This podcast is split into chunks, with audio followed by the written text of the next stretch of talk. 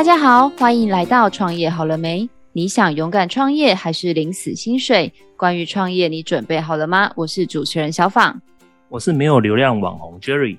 Jerry，你是新朋友哎？对啊，今天来代班代打。哎，Jerry，我问你哦，就是你知道前一阵子是母亲节吗？你有去哪里庆祝吗？哦，有啊，我们就去逛街啊，然后也顺便去看了一下美丽华的摩天轮。带妈妈去吗？电视上看而已。哦，那人家说世上只有妈妈好，那你有生过小孩吗？上帝给我的构造应该只有办法帮忙生，我可能生不出来耶。是哦，那你知道吗？其实像我啊，我现在就是大概就是适婚年龄，几岁不方便透露。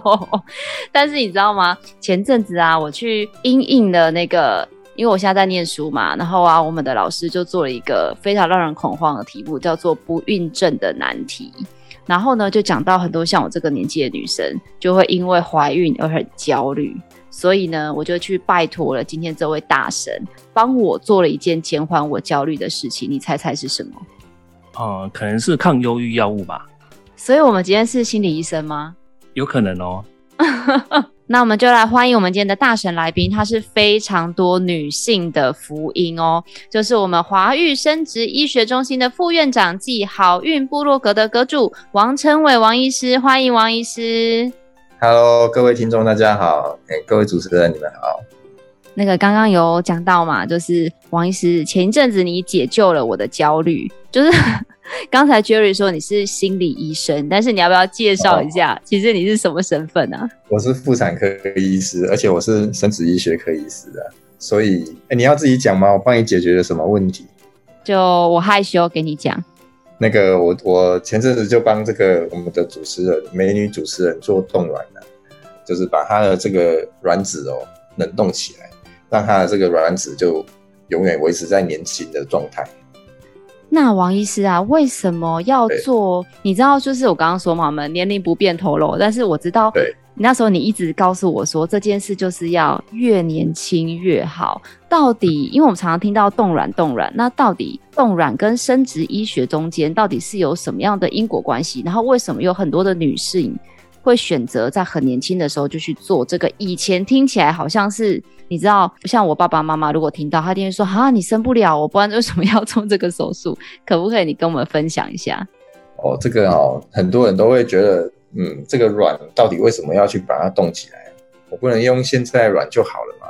这件事情主要，是因为这个卵子是会老化的。哦，这个卵子会老化的原因，就是因为其实就跟我们器官一样，就是会老。那上天哦，给我们男生跟女生不一样的构造，所以他们的功能也不一样。比如说哦，这个精子像精子就不会老哦，但是卵子呢就会一直老化。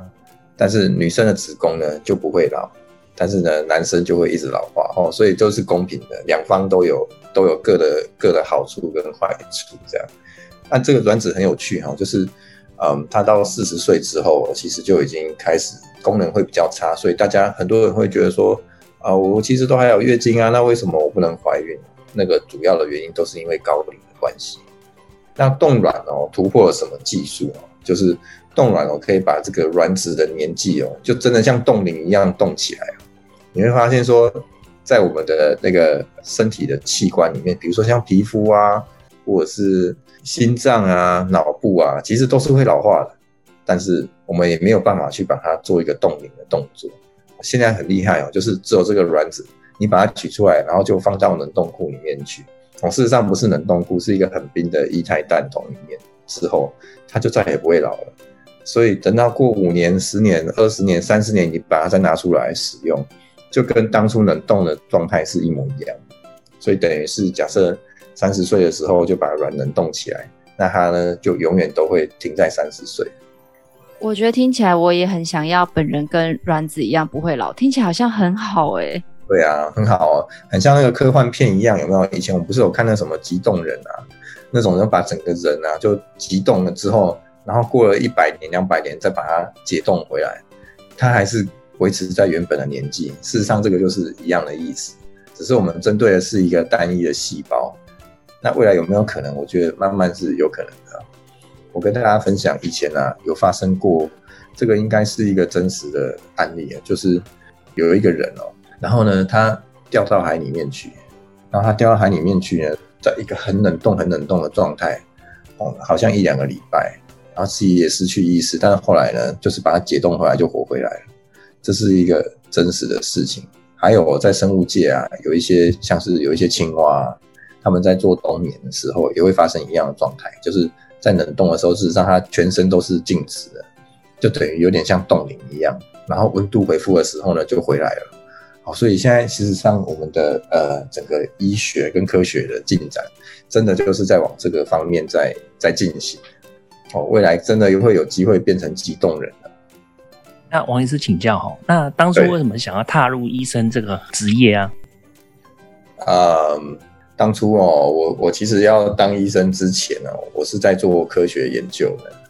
所以我正在做一些呃生物啊细胞的研究。我在很早以前哦，我我是希望说自己可以用科学的方式啊来解决人类的问题，因为我一直觉得这个科学才是人类文明的尖端，这个最厉害的哦。所以我们常常在科学里面会发现一些未知的东西，所以我觉得那个是很棒的。所以当初我就是一开始哦，我是念台大动物系啊，大家不要误会哦，动物系不是兽医系，每次都被人家问。那个我们是在做科学研究，就是细胞啊、生物啊、动物研究这样。它其实是一个很棒的一个科系，就是说我们都是在研究一些未知的领域这样。那后来哦，我在大学的时候就。啊，因为我在很早期就已经开始去进入实验室去做实验，在大学一年级的时候就开始，所以寒暑假都在实验室里面工作。那基基本上没什么放假，所以我很早就知道说这个科学的路程是什么，然后我应该要做什么事情。后来我就发现说我自己越做越深，我开始从动物实验，然后做到细胞实验，再做到分子生物实验，到最后最后是在一个细菌实验室里面。然后那时候去研究那个 RNA，就越做越小，越做越小，然后发现，哎，我怎么跟我当初想要去改变的一些事情，就越离越远，这样就就是跟人的距离越来越远。所以后来我就发现说，哎，你这样不行，还是要转换一下跑道。所以那时候我就毅然决然就再去考了一个医学系，这样再开始来当医生。所以。对我来讲哦，我觉得这是一个很不错的历程。原因是因为我是先有科学训练，然后再有医学的训练。这样，在美国的美国的训练也是这样子，就是说你要先读生物系，然后呢，他们那个叫 pre-med，然后之后呢才可以去念医学系。哦，所以所以是一样的啊。这样子有什么好处？就是是因为医学里面有很多科学的元素，但是医学的训练里面是没有这些科学的逻辑在里面，所以。这两个就可以两方互相配合，那所以我后来在念医学系的时候就觉得蛮得心应手的，这样就因为那个很多医学的论文我很快都看得懂，而且我都可以看原始的论文，就会跟一般的医学生蛮不一样。王医师，我觉得刚才听那一段话，我只有一个感觉就是。聪明真好，就是你知道正常人要 考上一个医学系都很困难，你居然可以念的动物系，然后因为不想念，然后又考医学系，哇塞！这只要可能小妹我可能没有办法做到，但是我很好奇，因为哎、欸，那个王医师，你们就是是先当医生再决定要选什么科，还是在念书的时候就可以决定要选什么科啊？哦，我们是你呃，医学系是要先毕业之后。然后呢，才开始选科，所以你是先有医师毕业之后，先有医师执照，然后再开始选科。对，那我就有一个问题啊，就是你知道我们常常去医院就有什么内科、外科、小儿科、皮肤科，就一堆啊，那你怎么会选了一个妇产科？你是说男生不适合妇产科？就好奇嘛，问一下为什么要选妇产科？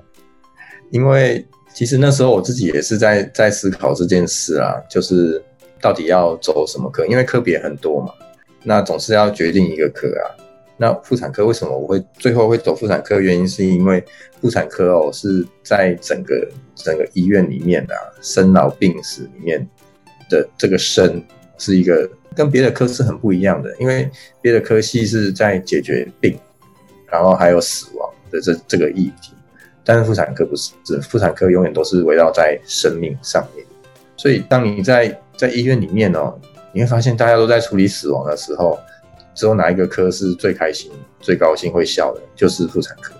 尤其是在妇产科是妇科跟产科合起来哦，那产科是在生小孩的这个部分啊，事实上是一个在医院里面相对是一个很是一个很好的事情会发生的一个一个地方，这样，所以那个氛围哦，跟一般的在看病是蛮不同的。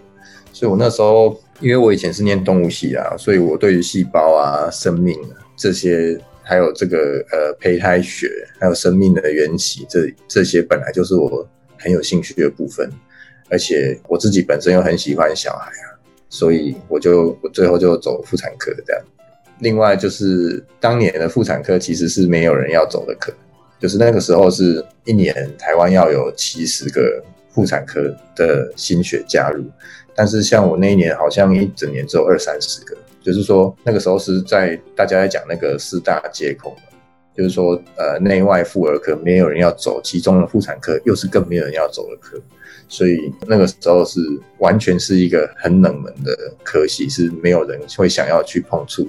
原因是因为就是妇产科要接生，然后又要开刀，那太累，然后再是健保给付太差，然后风险又很高。因为你看我们一次都是两条命，一个妈妈，然后一个小孩，那现在人要求又高，就是都要百分之百都要安全。可是我们在生产的过程里面，常常有很多不确定性，就是我们自己也不知道，我们也没有办法预测一些并发症会发生。所以妇产科在当年是一个很不红的科啊，甚至是最后最后一名的科。那我觉得医生真的很伟大哎，你看，就是人家都说什么以前是生孩子是大事嘛，就是生得过就什么吃麻油鸡，生不过就像你刚刚说的，就是。一尸两命，所以我真的觉得医生很伟大，而且我很认同你一个刚刚说的，就是人家说生老病死痛，好像只有生的产房是粉红色的。对啊，对啊，真的哦。那医生，那再问一下哦，那为什么后来从生物的细胞一直转移到医生，然后接着呢，为什么离开这个医院，创立这个医学生殖的诊所？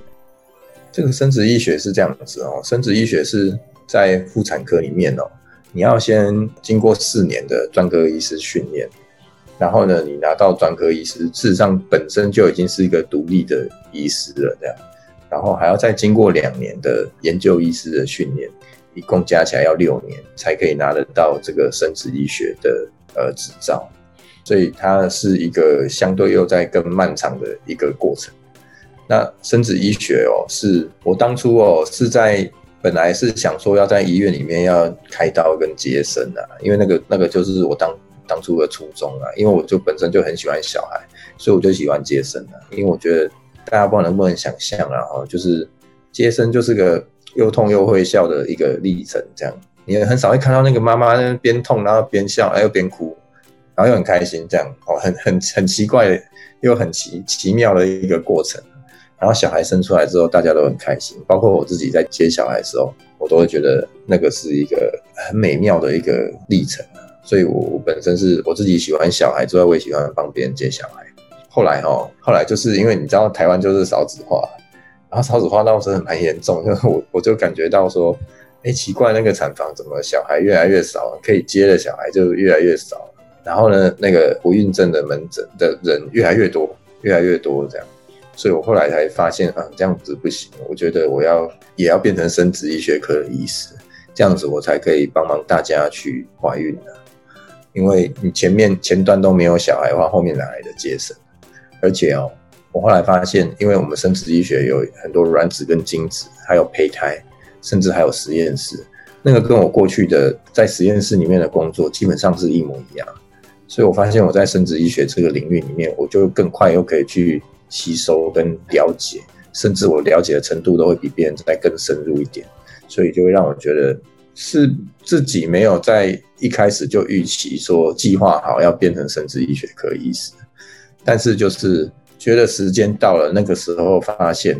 然后就做下去，然后呢走到现在，我我觉得还蛮不错的，就是说因为生殖医学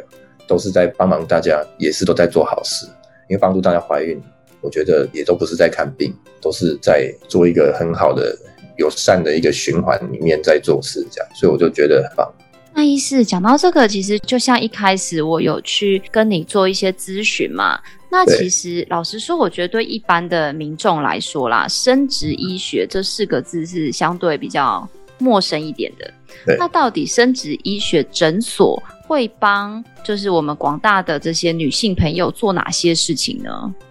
嗯哼，这个生殖医学诊所哦，很多人听了之后就会。把它跟试管画上等号了，大家就觉得，哎呦，我走进来生殖医学诊所里面就是要做试管，事实上不是啊，我们里面啊包含了几个面向，就是我们目标很一致啊，就是目标就走一个，就是走进来，我们不管用什么方式，就会帮助大家怀孕，好，这这件事情是很重要，但是哦，到底是用什么方式，事实上不是走试管而已。我们还可以，比如说帮大家看看日子啊。什么叫看日子？就是哎，你人来，然后呢，我就帮你看看一下，说你现在排卵了没？他、啊、如果排完卵了呢，我就会跟个案说，那你们在什么时候呢？就可以跟另外一半做一下功课，这样用很精准的方式去确定说你的排卵期。那第二种方式呢，就是叫做人工受孕。人工受孕就是进阶版的自然怀孕。哦，什么叫进阶版？就是我们让这个卵哦稍微排个多颗一点，等于就是一个月当成三个月在用这样。然后呢，接下来再把这个精子哦做一个洗涤的动作，然后直接就把它打到子宫腔里面去，就是一个进阶版的自然怀孕。那最厉害的就是试管婴儿，哦，试管婴儿大家都知道，哦，我稍微跟大家介绍一下，试管婴儿其实就是我们在一个月里面哦，让这个卵同时就长很多颗。哦，大家知道这个一个月只会长一颗卵，一个月就是只会有排出一颗卵。但是我们同时哦，利用这个刺激排卵针哦，可以让一个月同时就刺激出很多颗卵哦。有的人多的话可以到十颗，有的人多甚至可以到二十颗这样子。那你等于如果有二十颗的话，就等于一个月当二十个月用。然后再把这些卵呢取出来体外做一个体外受精，体外受精好了之后呢，再把这个。受精卵的胚胎要再放回子宫腔里面去，这样完成一个试管婴儿的过程哦，所以它就会达到一个比较高的怀孕率。所以总而言之哦，这个呃生殖医学诊所它可以帮忙大家，就是说先进来看看你不能怀孕到底是什么问题，发现问题之后，不是说哦就等就等于要做试管婴儿，真的不是，所以就还会有很多的方式来帮忙大家怀孕。那医生，我这边再追加问您一个问题，就是您刚才有说，如果发现自己不好怀孕的话，可能就需要求助于生殖诊所。那到底夫妻之间两个人自然备孕多久都没有怀孕，就算是难孕的这样的族群呢？在医学上面的这个不孕症哦，会定义说，如果你很努力哦，然后一年都没有怀孕的话，那个就叫做一个呃医学上面的不孕症。那我自己认为哦，如果你大概试了三到六个月都没有消息的话，就应该要来做检查。是因为就是现在不孕症的比例，还有很难怀孕的比例是在逐年上升，尤其是我们现在女性的这个婚育年龄都在往后移，所以啊，基本上很多女性都是在高龄的状态来开始准备自然怀孕，所以在那个阶段呢，都应该要先来做一个检查。先看看说自己有没有很难怀孕的条件啊，不然你前面在那边试啊，真的试了一年之后，比如说哎，已经三十八岁了，试一年，那不就就变三十九岁哈，就会越来越困难。所以我都会建议大家哦，就是如果可以的话，最好是要早一点的先来做检查，先了解自己的状态，然后再开始怀孕。那依你在目前在看的经验来看啊，台湾的女生啊，普遍啊，哦，那个冻卵啊，都应该几岁以前？才去准备会比较适合，因为有时候不一定遇到合适的另一半，需要等待啊。那等待时间呢是越短越好，但是在等待过程中，我们希望几岁的时候及早做这样准备会比较适合。冻卵哦是这样子，大家知道那个卵巢的功能哦，还有卵子的品质哦，会在三十五岁的时候就开始下降。比如说哦，如果同样有十颗卵，我们会在三十五岁的时候啊，就会变成五颗正常，然后五颗是染色体异常。但你如果知道四十岁的时候，一样的十颗卵，就会只剩下八颗都是异常，只剩下两颗会是正常哦。所以你会发现，从三十五岁开始，就是一个卵巢衰退的一个年纪。那事实上，你看那个，我们不是有在定义这些高龄产妇吗？高龄产妇也是三十四岁以后就开始叫高龄产妇，表示说三十四、三十五岁哦，开始怀孕或者是开始准备怀孕，它就会有一些呃染色体异常风险会比较高。所以我都会建议，要是冻卵的话，最好是在三十五岁以前，它有几个概念，一个就是我刚刚讲的这个卵子的异常，还有你想看看，你如果到三十四、三十五岁还没有要生小孩，那就是高龄产妇啦。那高龄产妇到那个时候都还没结婚，那就应该要好好的先把自己的生育力哦，先把它冷冻起来哦。所以都会建议二十五到三十五岁的育龄女性，如果说在很短暂的时间里面还没有一些婚育的计划的话，都应该要先了解一下自己的卵巢功能，因为最近这个卵巢衰竭的人真的太是太多了。就是有的人他事实上是二十八、三十岁，但是他的卵巢可能已经衰竭到四十五岁，这种已经比例是很高了。所以虽然很年轻，但是也不能只有看年纪，就说哎、我很年轻啊，所以我没有问题。哦，这个议题不是这样子在看。有时候很年轻，但你卵巢已经不年轻，那这冻卵的时间就应该要提早。然后有些人甚至是，比如说他根本在冻卵的时候就发现说他是未来的不孕症的族群。比如说像我有个个案就是这样子，他二十八岁，然后来评估做到冻卵，我们才发现说，哎呀，他根本就输卵管就是有问题啊。所以他未来要自然怀孕的机会就是不大可能，那表示说她可能以后就是要做试管，她才有办法怀孕。像这一类的个案的话，她需要冷冻的卵子的数量就要比较多一点，因为她等于就要帮未来都已经先做好准备。那如果是一般的冻卵的话，就不需要去准备的太多哦。所以我们对于整个冻卵的概念呢，就会是尽早冷冻，然后冷冻的数量越多会越有利。Jerry，你看当年。也不是当年啦，当初就是这样子被吓到，然后就觉得很恐怖，应该要早点做准备。但是王医师，我真的非常的，你知道吗？那时候是真的是有幸能够得到这个资讯，让我有警觉，说，哎，我应该在一个合适的年纪就去做冻卵。但是很多的女孩子。我有点好奇，耶，这样子的一个，你刚刚说卵巢机能也许衰退或者怎么样之类的，是有办法从一些症状吗？还是他必须要到医院去做检测才有办法知道呢？这个卵巢的功能哦，我们我们做检测是最直接，就可以马上就是测定一个值叫做 AMH，就可以知道你卵巢库存量好不好，就可以知道卵巢现在是处于几岁的年纪。另外哦，我也要提醒大家，就是说。你也要稍微观察一下自己的月经的周期。我跟大家讲一下，这个卵巢如果真的在衰竭的时候，它会是什么样的样貌？就是你月经如果本来是规则的，比如说二十七、二十八天就会规则来，但是如果它开始提早，比如说二十四啊、二十五天，好，月经就提早来，这种就是卵巢开始在衰竭。然后接下来呢，衰竭更厉害，就接近停经了之后，它就会变成三十五啊、四十天，好，甚至五十、六十，就慢慢就不来了，这样。所以，如果你发现说，哎、欸，我的月经怎么一直都开始在提早来，其实那个就已经是卵巢要准备要休息的一个提前的征兆。不管你是几岁，都应该要注意这个状况。如果说月经在提早来，就应该要尽早来验验看自己的 AMH 哦，有没有卵巢衰竭的状态。你可以那个啊，你可以分享一下自己冻卵的经验啊。我分享自己冻卵的经验哦，就是。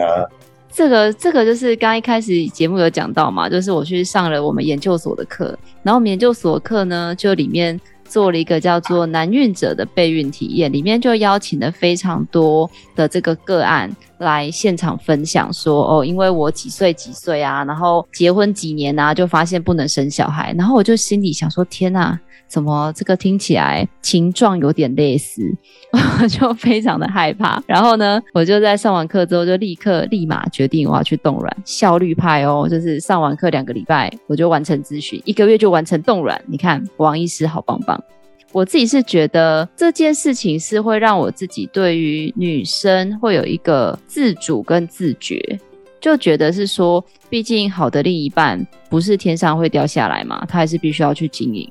所以，如果说你是一个想要有小孩，或者是你还没有决定有没有想好要有小孩，可是你就是可以让自己在未来是多一个选择。其实我们班也蛮多的女孩子，本来也是不想要有小孩，可是我有这样跟她分享之后，她也会去跟老公讨论，她就说：“哎，对耶，我们虽然现在不想要有，但不代表我们五年后还是不想要有。对，那如果说五年后我们突然想要有了。”那那时候，如果我已经四十几岁了，那也许我就会遗憾一辈子。对，所以我觉得那个时候会让我觉得是说，诶，现在的科技很发达，可以让不管是未婚的女性，或者是为了事业打拼还没有准备好孕育下一代的年轻夫妻，在未来可以透过一个科技的方法，让他们不会留下遗憾，这样子。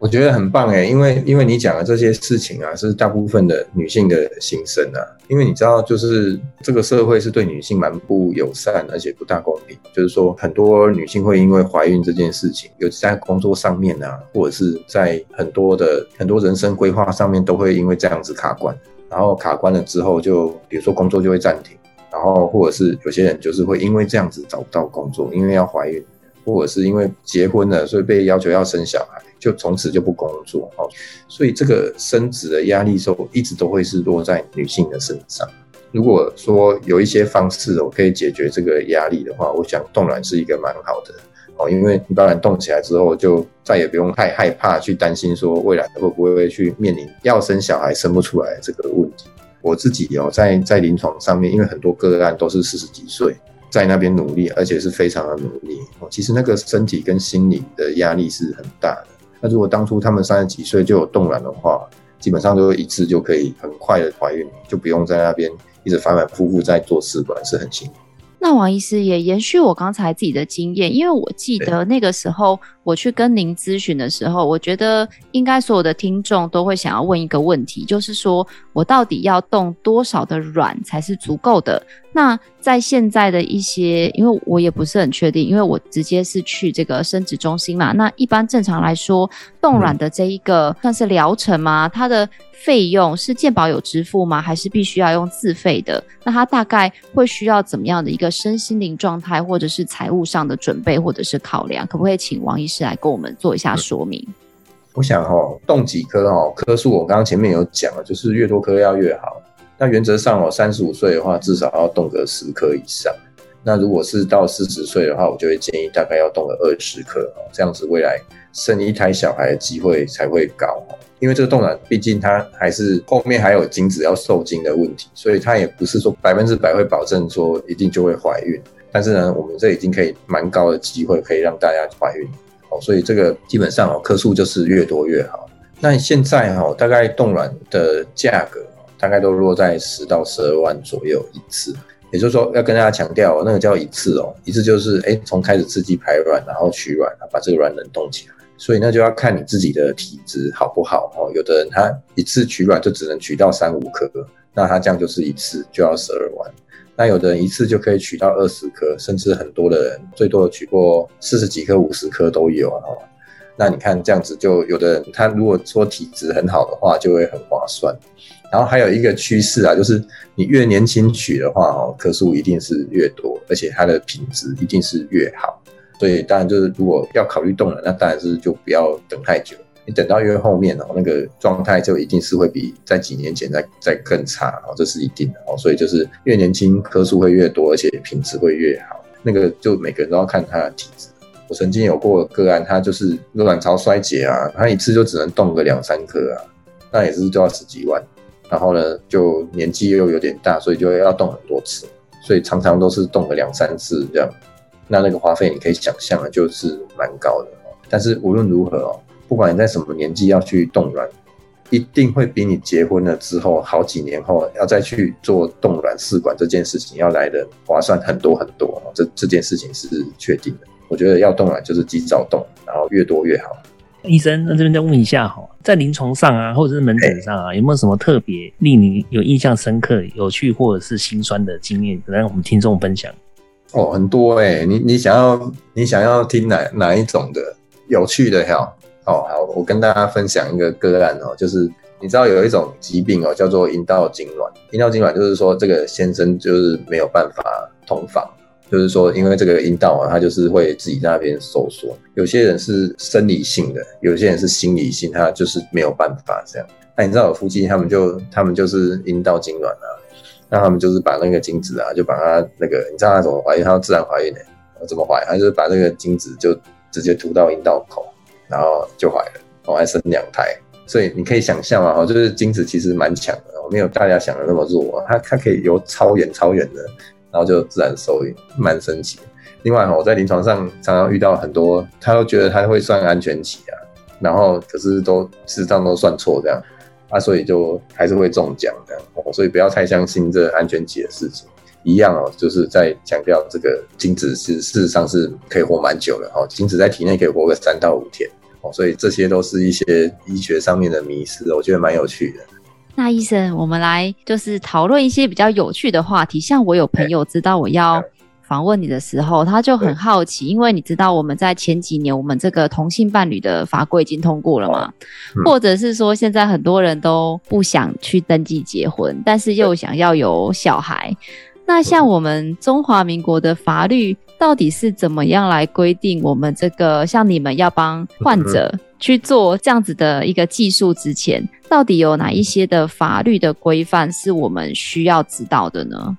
这个哦，就是有一件事很重要，就是说你一定要有婚姻关系才可以去做体外的精卵受精，一定要有婚姻关系才可以做体外的精卵受精。所以当没有婚姻关系的时候，比如说，哎，我我自己有冻卵，我可不可以把我的卵哦，就自己找一个精子的来源跟它受精？事实上是不行。啊，就是说你冻了卵，未来在台湾要拿出来使用的话，那一定是要一定是要结婚的状态，才可以拿另外一半的精子来做受精。然后呢，很好玩哦，你要一旦受精了之后，这个叫做受精卵，这样叫做胚胎，胚胎的产权就属于两个人。也就是说，哎，如果后面又离婚的话，那这个胚胎就不属于谁，就要销毁啊，是这样子。但是卵子不一样哦，你如果是冷冻卵子的话，那产权是属于你自己的。现在对于同性婚姻的人工生殖的技术的部分啊，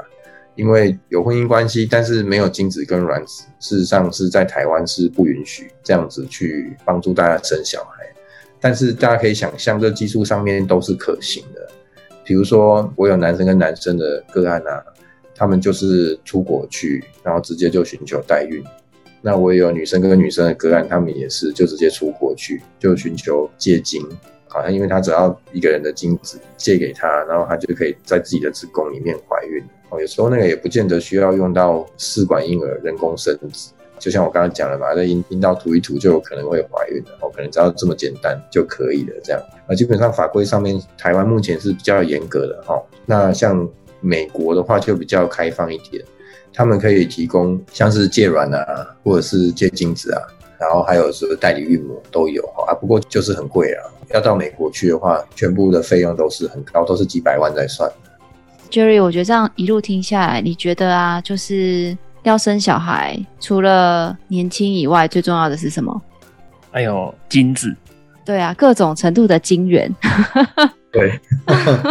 我们讲的就是呃，那个叫什么金主啦。对对对，金主，我们那天就说是哪一种金主这样子，出钱还要出金子，叫金主。那那个王医师啊，我就是从前面听到现在，就觉得除了没有钱就早点生，那如果你真的不能早点生，就要有一笔预算。可是呢，像那时候啊，我去你们诊所，就是你知道要打针嘛，嗯、那打针我就会很害怕，你们家的护士就会非常温柔的跟我聊天。然后中间就有一个话题，就谈到说：“哎，怎么会找到我们王医师？”我就说：“哦，没有啊，就是因为他是我学长嘛。那就是因为我相信台大都会收很优秀的人才，所以我就相信我学长一定是一个优秀的人才。”他就说：“哦，那这样很好诶，你很幸运诶，你知道吗？很多人在外面都是受过怎么样的千辛万苦啊，上刀山下油锅都还没办法怀孕，然后终于才遇到我们王医师。”我真的，你知道，内心虽然是我就是一次就遇到好医生，但是外面的到底要怎么样去判断，就是这一个生殖中心的品质到底好不好，或者我应该怎么样来选择一个好医生呢？哦，我觉得这个真的蛮难的嘞。我跟大家讲一下哈，就是我们很客观来看什么样的生殖中心是好的，就是它有两个部分，第一个就是医师的技术。然后第二个呢，就是实验室啊，因为实验室是生殖医学中心里面一个很重要的一个部分啊。为什么？因为我们里面主要就是在执行这个人体的精卵结合，然后还有这个胚胎的培养。实验室里面的环境啊，还有我们使用的仪器，还有整个的设备跟技术员的技术都是要很稳定。好，所以在整个很重要环节里面，就是医生，然后还有实验室。但是大家知道吗？这个生殖医学中心的实验室是不可能让大家去参观的，所以就算是我自己哦，也没有办法知道哪一所有的生殖医学中心到底哪一间是好的。只有那个几间实验室我有进去看过，而且我还知道里面的技术员是有经验的那种的才是好的。所以我觉得啊，就是实验室是很重要的，但是是很难判断哦。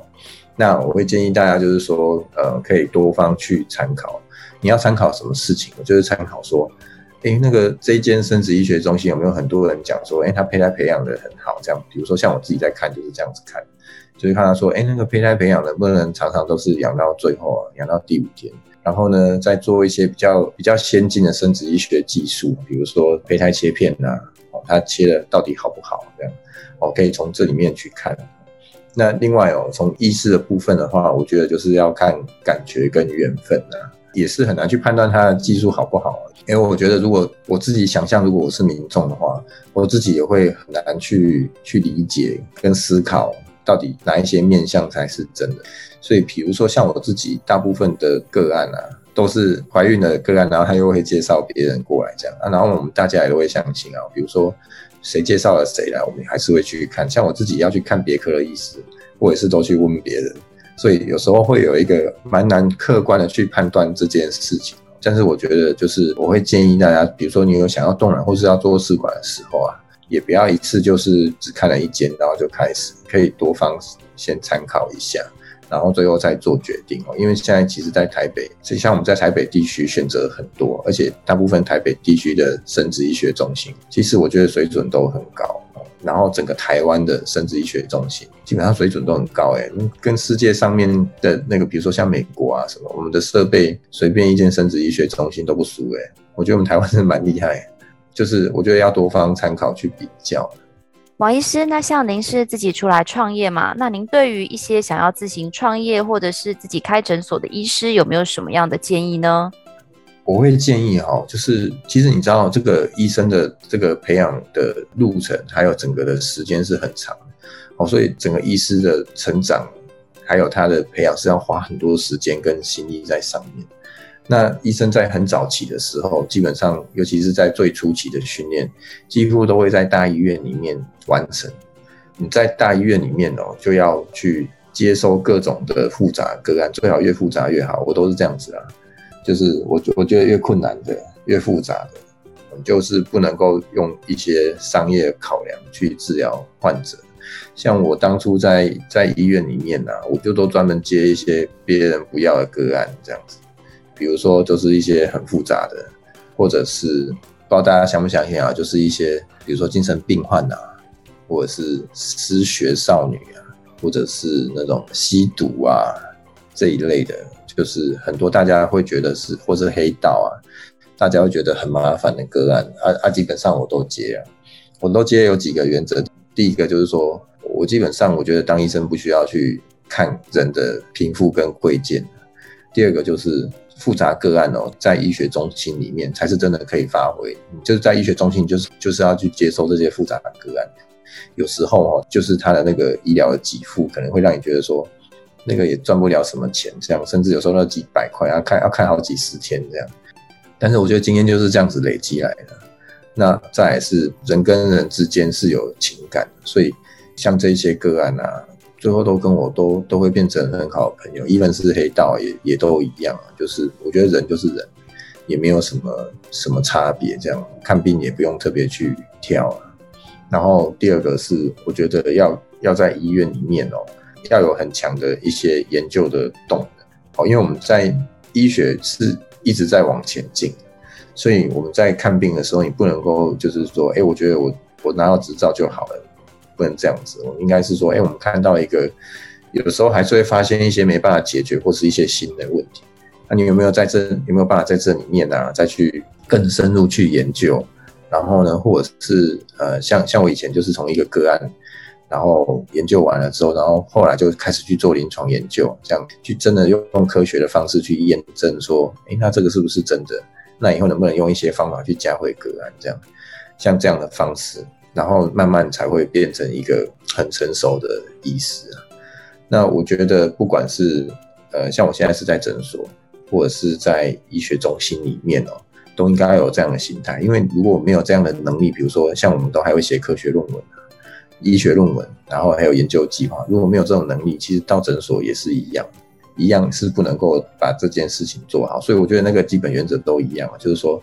如果想要来诊所，就是到外面去努力的话，那是要更有能力才可以到外面去努力，而不是说出去就要放手，这绝对不是这样子。所以我会建议哦，就是。在整个医学的路径里面哦，应该是要就是医学啊研究啊，然后研究要要去从这个遇到的实际上个案呢去发现问题，然后再慢慢去做一些很深入的研究之后哦，我觉得这样子会是就会是一个很很不错的意思。那另外哦，人哦是心理交流是会互动的，好，所以像我常常都把医病人当朋友啊，你知道我我有所有病人的 line。他们没事就会打电话给我，啊，有问题也会问我这样，啊，我也会打电话问候他们这样，因为我觉得医医疗是这样子，医疗是不是一个看单点的问题？就是说，哎、我怎么可能看一个病人就三五分钟就知道他有什么问题？他、啊、后面到底好了没有，我都不知道啊。所以我们现在都是用一些科技的方式，像我就很简单，就是加个 line，然后我也不怕他们打来嘛，真的也还好啦。很多人都会问我说，你这样不会被吵死？我觉得也还好，对啊，但是。这些互动哦，都是很良性，而且你这样子才会真的帮助到人，而且医人又不是只有医他的病而已啊。我们讲全人治疗就是要医病啊，也要医他的心，所以我觉得这些都都很重要。所以一开始其实 Jerry 没有猜错，就是你也是一位就是身心科医生。那王医师，我最后在在听了刚刚你讲的这个部分，我突然有一个好奇，就是因为你刚刚讲的。医生其实不应该分病患到底是贫贱富贵嘛，因为毕竟他都是平等的，在医院在生老病死面前。但是诊所好像又跟医院有一点不一样，因为医院有一些健保或者它的公益性，可是很多的这种特殊的诊所，它又必须要肩负一些营业的压力。那这样子的医生在经营诊所上。不知道会不会有一些这样子的冲突或者是考量呢？我觉得医院医院跟诊所是一样的，因为医院你看医院那么多人，他也是要有一定的盈利呀，不然他根本就没有，而且他体制更大，很多科别哦是赔钱的，所以他就要用那个有赚钱的部分去补那个赔钱的科。哦，所以这基本上这个医院跟诊所经营是差不多的啦，就是你一定要有一定的一定的收入啊，不然就是会倒。医院大医院也会倒，都是都是一样的。我觉得自己要在这里面找到一些平衡点啊。我跟大家分享，就是我在很早期的时候有一个老师，他叫戴正德，他跟我说哈，我们有一个课叫医师的社会责任呢，就是我们在讲什么事情，就是说在讲说。医师哦，就是除了说要看病之外，事实上，因为这个社会给予医师一个很高的社会地位，所以你有相对的要回馈一些社会责任，这样好，所以我们是有责任的。像我自己啊，除了说我们诊所，像我们诊所都是没有健保，都是自费，但是我我就会，比如说我就会定期去办那个心灵工作坊啊，我就会去请那个心理师啊，然后就。我自己出钱哦，哦，那个一次都要都要几万块这样子，然后就租个场地啊，然后就免费让，我也不会只有让我们自己诊所的病人，我我我甚至不会让人家说是我办的这样，就是没有什么那个，然后就有一些公益的活动，然后像我本身也会是，呃，比如说有时候会去做一些倡议的，都是希望说有一些健康促进，因为因为毕竟还是希望大家不要生病啊。哦，可以的话，可以从一些比较预防的角度，所以有时候就会上上媒体啊，去呼吁一些事情，这样，希望是可以做一些比较有深度的影响力，这样，我觉得这些都是医师应该要有的一些社会责任，所以有一个部分是会有收益，然后有个部分是有在做公益，这样，我就是觉得这样还蛮平衡的。所以像我有些个案，其实真的来看病的时候，有时候那个有些检查也没给他们收那么多钱啊，常常就是就是这样意思一下这样子。我觉得有些事情不用太计较，因为人是互相的。那那个那个看病那个真诚感是大家会都感觉得到的啦。所以我觉得这个是一个蛮好的一个正向的循环。所以我自己本身是这样子做。哇，我真的觉得原来当一位医生是很不简单的，因为你知道吗？就是常常在这种大医院的体系下，我们都会觉得说啊，进去医生可能看你个三五分钟，有时候我真的会困惑诶，到底是我被医生看，还是我去看医生？怎么进去说两句话就出来了？但是我今天就是跟王医师这个访谈中，我真的觉得是说，他不管从一开始他为什么要当医生的这种使命感。到他跟病人的一些互动，然后到回馈社会的公益，然后一整集他也跟我们分享了非常多专业的一个技术。就是我自己身为一个女孩子，我也是觉得是这样子的一个生殖医学的服务，真的会对我们女孩子在未来的生活带来非常多不同的一个自主性，跟有更多的未来的一个盼望。那也在这个生育率这么低下的这个台湾，也希望大家如果有能力的话，找到适合的另一半，就可以。就像王医师说的，王医师，你有几个小孩？我有两个，再生一个。我想要生五个。那就是医生娘要好好努力。对，我们大家要一起加油。好哦，那非常的感谢王医师今天跟我们的分享。那大家如果对于我们华育生殖医学中心相关的服务，或者是有一些问题想要询问我们王医师的话，我们也会把我们的这个生殖医学中心还有好运部落格的网址留在下方的资讯栏，大家都可以自行的去联系我们的王医师。那也希望今天的这个分享带给大家对于生殖医学有更多不一样的一个认识。如果你喜欢我们的节目，也别忘了给我们五星好评加分享哦。创业好了没？我们下次见喽，拜拜，拜拜，拜。